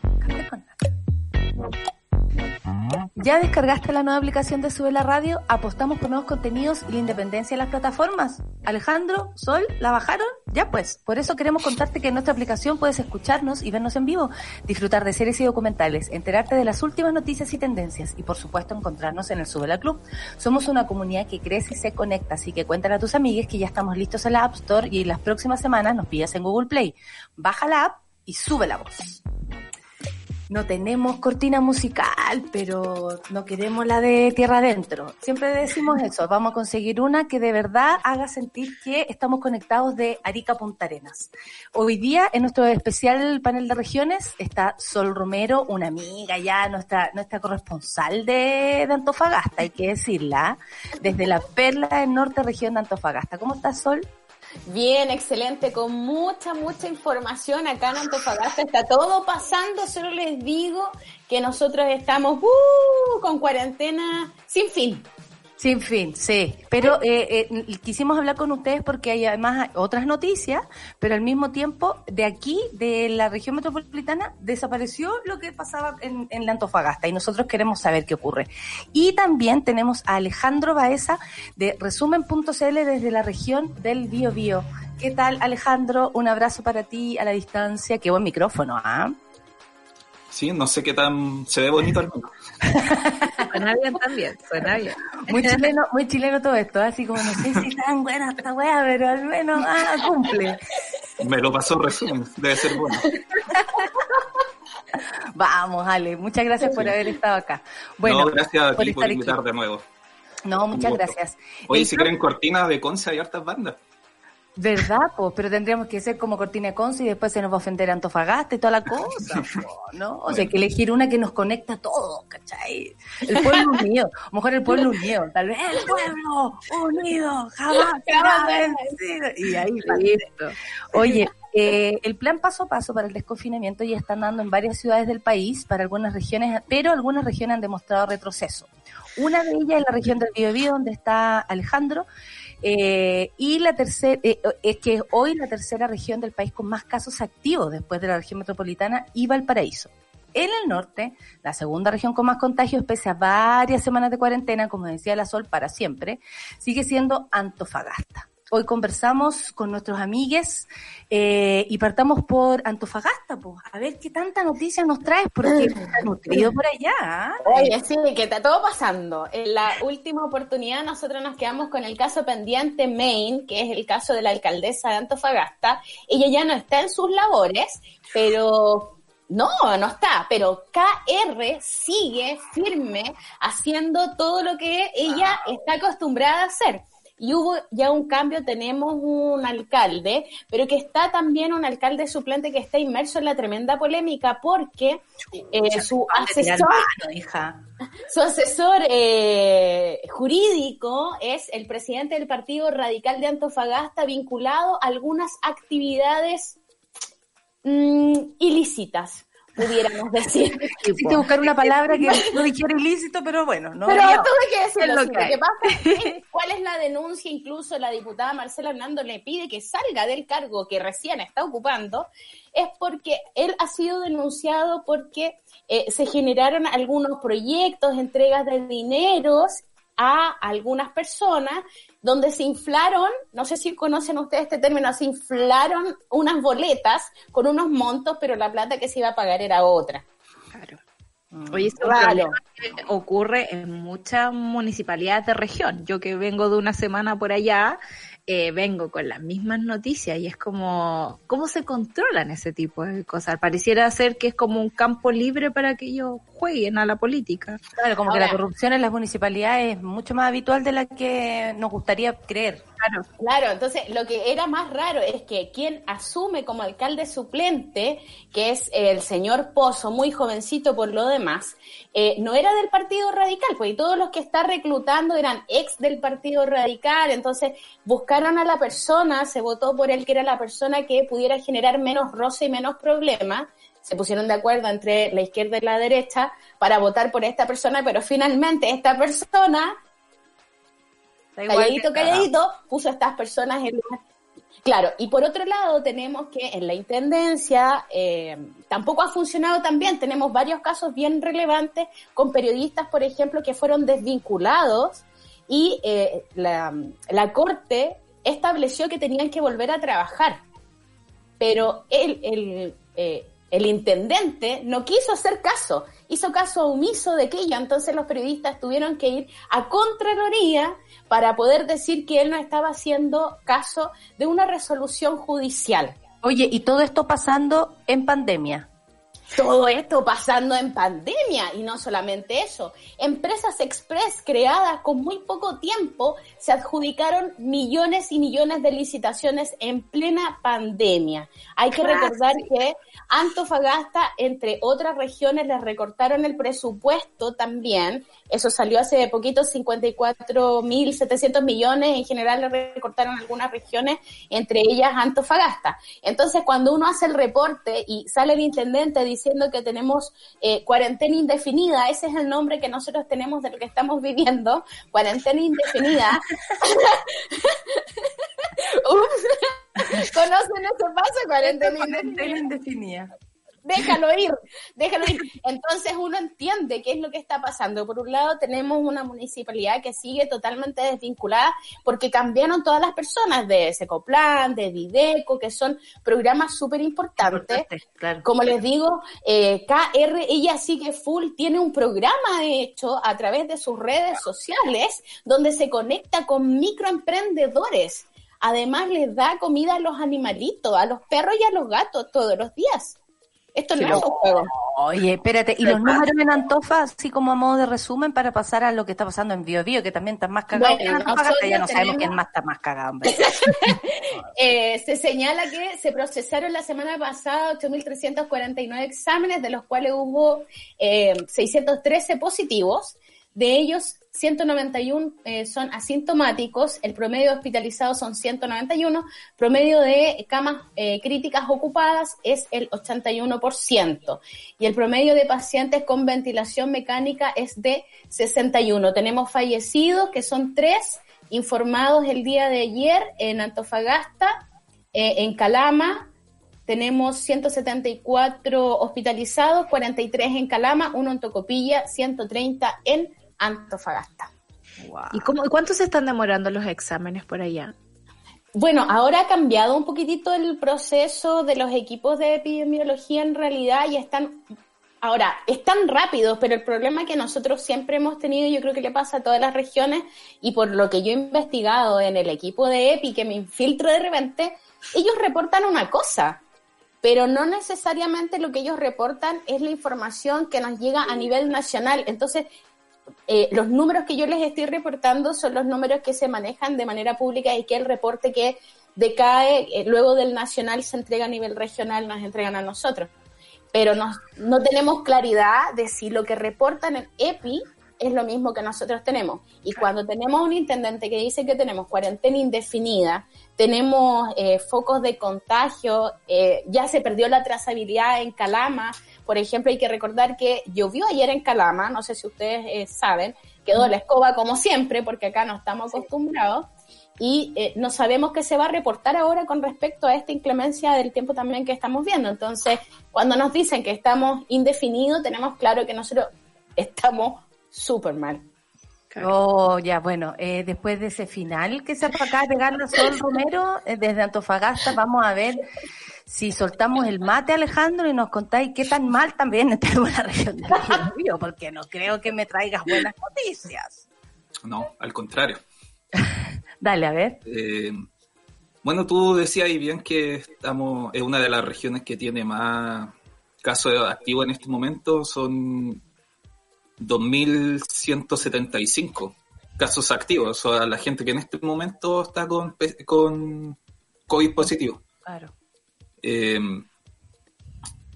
la situación es- en realidad está compleja. eh, recién la semana pasada se hizo la primera medida de confinamiento acá en la zona. de- imagínate, en, agosto, en agosto, finales de agosto, se estableció cuarentena para dos comunas, que está en Cuitomé. Bueno, Concepción como, como Santiago eh, es una ciudad que está dividida en, en varias comunas. mu- 10 comunas en este caso. Y se está haciendo los mismos errores que se cometió en Santiago, que es tomar medidas diferenciadas por comuna y Cuando no entender la ciudad como, como un ente total. Claro. Entonces, hay cuarentena en, en solamente dos comunas. Hay cuarentena de fin de semana, eh, como le llaman al paso 2, que en realidad es cuarentena de fin de semana. Sí. En, en tres comunas más, que es Concepción, Talcahuano y Hualpén. Y el resto de las comunas no tienen ninguna medida. Entonces, por ejemplo, es muy habitual que gente que vive en Tomé o en, no sé, en San Pedro de la Paz o en Chihuayante trabaja en Concepción o en Talcahuano, como es la dinámica de una ciudad donde uno trabaja en un lugar y vive en otro y utiliza transporte público. Y la situación está tan, tan compleja que el día de ayer funcionarios de la FEMPRUS, que es la Confederación de Profesionales de la Salud, y de la FENATS, que es otro gremio de trabajadores y trabajadoras de la salud, declararon que el hospital Higueras de Talcahuano está colapsado. Ese fue el concepto que utilizaron. Ujú. Y que están con muchas medidas de ellos mismos de reclaman además de este de este colapso que llaman a, que se tome una cuarentena total en la zona por la cantidad de casos que hay. Eh, los mismos trabajadores y trabajadoras ah, ah, comentaban de que están sufriendo muchos casos de contagio intrahospitalario y reclaman las malas condiciones de trabajo, que no, no se tienen las condiciones mínimas que le permitan realizar su trabajo seguro para una condición tan difícil como enfrentar esta pandemia. Alejandro, y eso tiene que ver con que nunca llegaron los implementos para cuidar al- a los profesionales de la salud o porque ya los equipos están cansados y es como que no les estamos entregando cosas. Tiene que ver también el número de contagios con la movilidad o con algunos eh, eventos específicos. Ayer justamente también leía a la gente de allá y decía, nosotros no habíamos tenido ni siquiera como casos de embarazadas con COVID y ahora como en los 12 FAM que habían, creo que en Concepción, no Creo que hay dos por cada lugar. Hay dos por cada lugar, entonces como que uno ve un salto más o menos fuerte. En el caso, no sé, de Antofagasta o Rancagua, veíamos que eso estaba asociado como a, cosas mineras, porque tú a faenas mineras. ¿Qué, está pasando allá en, la región del Biobío que, que están aumentando tan fuerte? ¿Es, realmente porque las medidas no son eh, cuidadosas con la gente o porque ya los dejaron estar y que se contagian? Bueno, como les decía, recién la semana pasada se tomó la primera medida de confinamiento. eh, empezó el viernes. No lleva ni siquiera una semana, lleva cuatro días. Eh, y durante mucho tiempo, tanto el hospital regional como el hospital Higuera, que son los dos hospitales públicos de la ciudad, que tiene un millón de habitantes y tiene dos hospitales públicos, eso también es un factor Claro. que concentra todo. El hospital regional atiende gente de Talca a Puerto Montt, si no me equivoco. Eh, el hospital público más grande de Chile en cantidad de población que atiende y concentra todo. Entonces mucha gente va por una cosa y se contagia en el hospital. Además que el hospital estuvo recibiendo hasta hace poco gente de otros lados, principalmente de la región metropolitana. Yo vivo cerca del centro y veía los helicópteros o ambulancias que traían gente del aeropuerto y la llevaban al hospital. Entonces también el equipo médico recla- eh, no es que reclame, sino que con- comenta de que está muy cansado, que no, no son No los han dejado parar. no, no han descansado en ningún momento y ahora están, tuvieron todo este tiempo atendiendo mayoritariamente casos de otras regiones del sur de Chile y de Santiago y ahora ya están con los brotes acá en la zona y están muy, muy cansados y contagiados, es peor. Qué. A mí, a mí me parece que, bueno, que lo que ocurre es, es bastante preocupante porque acá en el panel regional nos hemos dado cuenta que, que eh, cuando hablan del gobierno eh, central hay una, una distancia demasiado grande en las decisiones, luego en la información y luego en cómo se aplica esta información. Entonces hay un tiempo que ha hecho que, por ejemplo, eh, claro, la región del Biobío retroceda un montón Punta Arena retrocedió de nuevo. O sea, eh, estamos hablando del retroceso. Eh, ¿Qué opinión tienen ustedes respecto a lo que viene? Porque, eh, por ejemplo, ¿hay animosidad de votar en estas regiones a propósito de esto o, o estamos tan eh, no sé, nubilados por lo que es la pandemia a propósito del tiempo, porque el tiempo tiene que ver, tiene que ver en que te aburras de estar en tu casa, de que ya no quieras cuidarte, de que chao, mandís toda la cresta, pero resulta que cuando tengáis que ir al hospital no vaya a tener atención, como dice Alejandro. Sí. Ale. Y, y también, además de lo que tú dices, contribuye que eh, en, en el asunto de los medios de comunicación, gran parte de los medios, por no decir casi todos, son de Santiago. Y efectivamente en Santiago la situación al parecer, según lo que uno se informa, está mejorando o al menos hay síntomas de, de que ya no está en el, en el peor momento como estuvo y eso se nota, por ejemplo, en las temáticas que abordan los programas de televisión, los matinales, ya están hablando, los matinales volvieron a hablar de gente desaparecida como estaban hasta el, antes del 18 de octubre. Y eso también se traduce en un relajo en la gente acá, porque que cree que está en la misma situación que la región metropolitana y que no es tal. Pues aquí nuestro peor momento lo estamos viviendo ahora. Claro, claro, que heavy, ahora después de cinco meses. No Porque los territorios se comportan de manera distinta. Por supuesto que sí, pues, por supuesto. Y Solcita. hay, y hay algo que nunca el gobierno ha tenido en cuenta, que tiene que ver con la movilidad, esta insistencia en hacer cuarentenas por pedazos de territorio y no entender que Chile entero se mueve. Yo siempre cuento que en mi colegio cuando era chica, de Santa Cruz éramos tres y el resto eran todos los pueblos alrededor de, de Santa Cruz. Entonces, no entender eso es perderse bastante, digamos, de cómo poder controlar el asunto. Y en temas de comunicación, como decía Alejandro, es muy rudo saber que ciertos temas tapan la realidad de las regiones en este momento. Y sobre eso, perdón que me salte un poquito a la sol, pero Alejandro quería eh, preguntarte sobre eh, los presos mapuches en Lebu. ¿Cómo está su situación? Sabemos que hace poco dijeron que entraban en huelga seca y, y que se sentían un poco engañados por el gobierno. ¿Qué es lo que ustedes pueden decir desde allá? Porque acá también llega la información bastante generalista, de forma bien eh, pausada.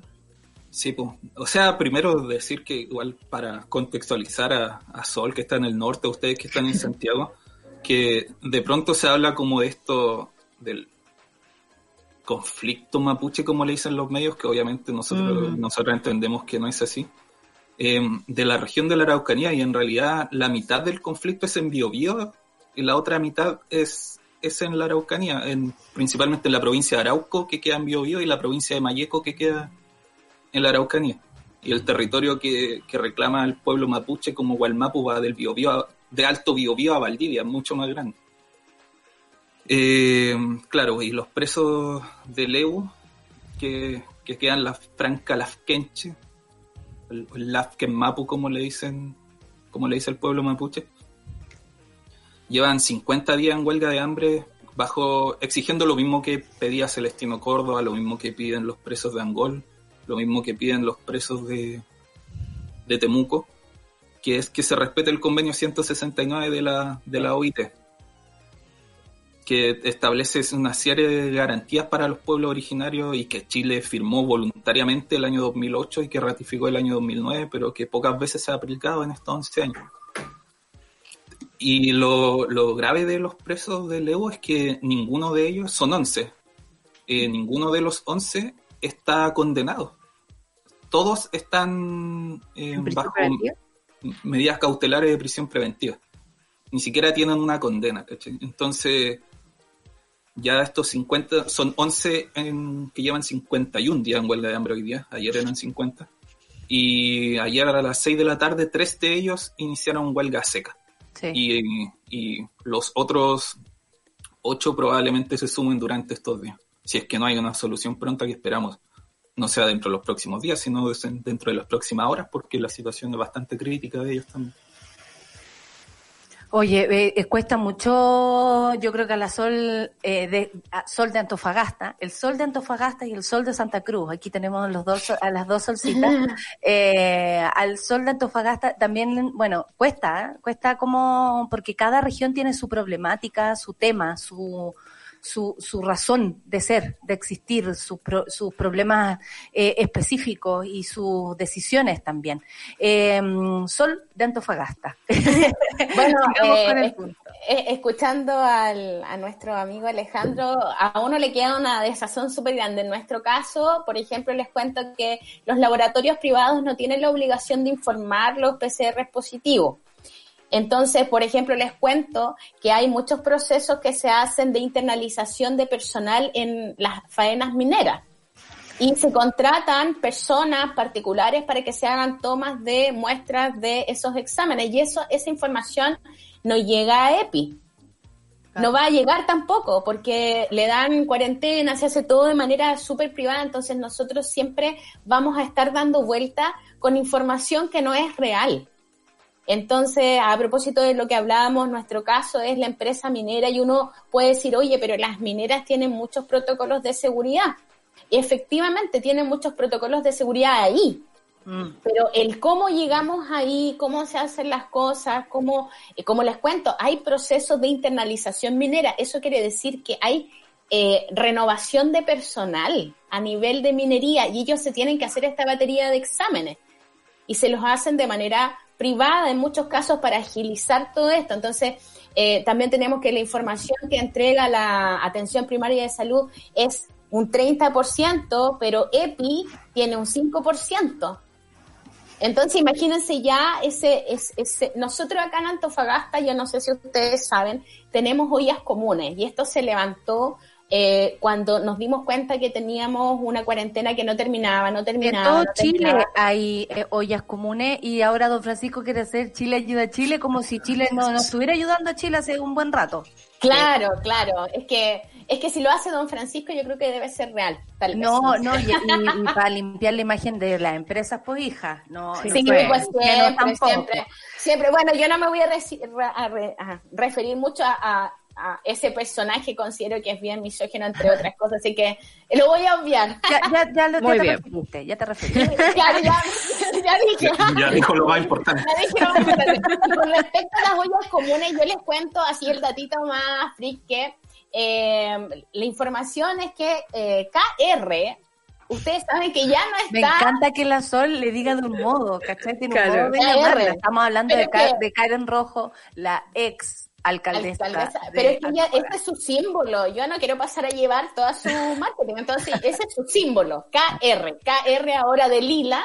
Y ella, bueno, les cuento que ella va a las ollas comunes, entrega cosas, pero la información es que se quisieron reunir con ella, le mandaron información de que se estaban generando estas ollas comunes y nunca hubo un feedback desde la municipalidad. Hoy que ella ya no está en estas filas, está súper activa en ese sentido. Entonces uno pudiera decir, es real, no es real, eh, pero sí, lo que a mí me llama mucho la atención, ella tiene mucho apoyo de la, bueno, no me llama tanto la atención, tiene mucho apoyo de la empresa privada y le entregan hartas cositas y va a dejar a las Claro. ollas comunes, como le digo, ya se reparte entre ollas comunes, sus procesos eh, han seguido, ya está muy vigente, sale todos los días, además de su programa en las redes sociales con los emprendedores y además de esa arista animalista que es súper importante también acá en Antofagasta y todo movimiento animalista es súper importante. Entonces ella fue la primera alcaldesa que le hizo caso a los perritos. No sean así. Oye, eh, bueno, Estoy, estoy un entre, poco el Biobío y Antofagasta, la verdad no hacemos una, y nosotros aquí en la metropolitana menos, o sea, entre todo un puñado de Dime Alejandro, para terminar. Sí, para cerrar, es que si puedo vincular un poco lo que decía Sol de Antofagasta con lo que está pasando acá, es que si hay un elemento que une ambas cosas es que la, lo- las zonas donde hay eh, actividad extracti- extractivista, perdón, como es la minería en allá, o como es la, la celulosa acá, las plantaciones forestales y la industria celulosa, por ejemplo, en la comuna de Arauco, que es una comuna chica que tiene apenas 30.000 habitantes, tiene una cantidad de contagio impresionante que se ha mantenido estable durante toda la pandemia, como Puerto Montt con la salmonera. Eh, y así, el, hay un, se puede hacer un... Una le copio- Le copio esto a- al doctor Basigalupe, que fue quien lo dijo, que donde hay eh, actividad extractivista hay una cantidad de contagios, hay una relación ahí de economía, sistema económico y salud. Mira, con este cierre, después de haber hecho un resumen maravilloso, Alejandro, eh, desde su lugar, porque la cagó que eh, son diferentes problemáticas como dos chiles distintos y claro, tienen en común esto, pues la empresa, la empresa ahí que no cuida a su gente, por otro lado, y no cuida nada, lo único que le importa es sacar todos los recursos naturales que más se puede, echarse plata al bolsillo y la gente arréglatelas sola, solo y sole. Muchas gracias Alejandro, un gusto, seguro nos vamos a volver a encontrar porque además es muy interesante escucharte eh, todo como la- el análisis que hace además como juntas la- las temáticas porque somos uno, eh, la región está sufriendo la pandemia, ya, además, el conflicto, como dices tú, que se le quiere llamar eh, siempre en, la, en, en los medios de comunicación al conflicto mapuche, cuando lo que eh, sabemos es otra cosa la que está pasando y vamos a estar atentos además hasta huelga seca, eh, que como tú dices debiera demorarse horas la solución, no, no hay que esperar mucho más. Así que muchas gracias Alejandro, un, un Gracias a ti, un lujo gusto. tenerte por aquí. De verdad que sí. Y Sol, Sol de Antofagasta, eh, ella, eh, la Sol de Antofagasta, muchas gracias porque además venía ahí con una batería de situaciones. Un montón de cosas que aconteció en tu. Oye, Muy oye, acontecido. una cosa loca, una cosa loca. Así que les agradezco, estoy súper contenta. Apruebo, apruebo que nos veamos nuevamente. ¿ah? Apruebo, apruebo. Sube la prueba. Sube la Sube prueba. la prueba. Alejandro, ¿cómo está la región a prueba? ¿Qué, qué sabes tú por allá? ¿A prueba bio bio o, o no? Sí, yo creo que sí, esperemos que sí. Seamos transparentes. Esperemos que sí. Claro que sí. Esperemos que haya plebiscito. Exactamente, y para eso hay que cuidarse. Muchas gracias Alejandro, muchas gracias Sol, nuestro panel regional de esta semana. Eh, para nosotros un lujo haberlos tenido. Que les vaya muy bien. Solcita, estamos acabando nuestro programa del día de hoy. Gracias Alejandro, gracias Sol. Y nada, pues gracias Charlie, gracias Luis, gracias Clau, gracias Seba. Eh, le mandamos un saludo a la Josita, a la Ana y a toda la gente que queremos, por supuesto. Aprovechándonos de tener los micrófonos para decirles que los queremos mucho. pues, Sí, pues nos queremos, hay que hacerlo, hay que hacerlo ahora, en Sí. vida, a la gente, quererla. Exactamente, así es, en un día especial para mí también, lo, me lo repito. Rayer, ¿estás por ahí? Sí, yo también las quiero mucho. Ay, Eh, qué bueno. Gracias, Oye, amiga. bien, pues, bien, eh, contenta porque siempre es entretenido cuando toca panel de mujeres, cuando podemos reunir eh, mujeres con Mira, se está echando crema a la poderosa. Sí, porque ya vemos su maquillaje listo y dispuesto. Cari Amaral con todos sus colores, me encanta, vamos a estar con ella, va a estar la Claudia Díez, la Caro Pérez, pero vamos a conversar de algo que sin duda eh, no son noticias felices y que lamentablemente nos han acompañado toda la vida, digamos, pero en particular este año ya van 31 femicidios y vamos a conversar de lo que ha pasado en torno al caso de Norma, de lo que significa además abordarlo desde, eh, desde el feminismo, pero también qué ocurre cuando es la integrante de una institución policial que también ha sido parte de la eh, manera en que se han perpetrado eh, delitos súper graves contra las mujeres y de violaciones a los derechos humanos. Y pareciera que eso ha generado un espacio de cierta relativización sobre lo que ocurrió con Norma y su femicidio. Eh, esta carabinera que, que mm, se le arrebata la vida en el fondo, pucha, en una circunstancia que implica todavía una investigación que recién se abre, pero que nos pone tal vez a prueba a quienes eh, declaramos ser feministas sobre lo que significan los apoyos, la indignación, en un nuevo caso en que una mujer ya no está con nosotras. Exactamente. Qué bueno que van a tocar este tema. Bienvenidas a la invitada. Enviaron la Cari por, por mientras. Un abrazo, Cari. Eh, que sea un muy buen programa y está súper bueno. Hoy día ustedes van a tomar este tema, nosotros lo vamos a tomar, retomar mañana. Y nada, da para la discusión, para redefinir el feminismo, nuestro propio feminismo, cómo lo queremos, qué, qué, qué pensamos de, de, de esta lucha, ¿no? ¿Para quién es esta lucha? ¿Por quién es esta lucha? Y personalmente puedo decir que es por todas. Por ¿Sabes todas. Ayer cuando nos poníamos de acuerdo un poco para esta conversación, eh, conversábamos con, con la Caro Pérez por teléfono, que ya se va a conectar en un minutito. Y yo le decía, ¿te das cuenta el nivel de daño que ha generado la institución Carabineros? Por eso la necesidad de reformar o de repensar completamente qué va a pasar con esa institución. Está el nivel de daño con lo que ha pasado al interior de esa institución con violaciones de derechos humanos, con fraudes, etcétera, que hoy día cuando una de sus integrantes muere en un femicidio, resulta que la gente se pregunta si el apoyo tiene que ser igual o no. Eh, y, y a mí me parece que, que eso es también una señal como de una discusión ética, moral, súper relevante que tiene que ver con lo que también la institución ha provocado en los demás. Sí, pero yo también diría, no te proyectes, guagua, porque finalmente eso es como, tú- esas son las diferencias que la gente hace. O sea, cuando muere una mapuche, tú tal vez no, no, no, no levantas la voz tan fuerte como cuando muere una carabinera. Es también poner la situación al revés. Si se muere una mapuche o se muere una mujer carabinera, a mí, desde el fondo de mi corazón, me duele de la misma forma porque el patriarcado es el que las mata. Entonces, si, si, no, si en bajo, bajo esa lógica, ninguna sobra. ¿cachai? Ninguna sobra. Hoy no estamos todas porque no está Norma, porque no está Antonia, porque no está la otra Antonia, y la otra Ámbar, y la otra, y la otra, y la otra. Entonces, cuando, cuando eh, también tiene que ver con eso, esta discusión tiene que ver con nuestras proyecciones, con cómo queremos el feminismo y me parece que es más que necesaria esta, esta conversa.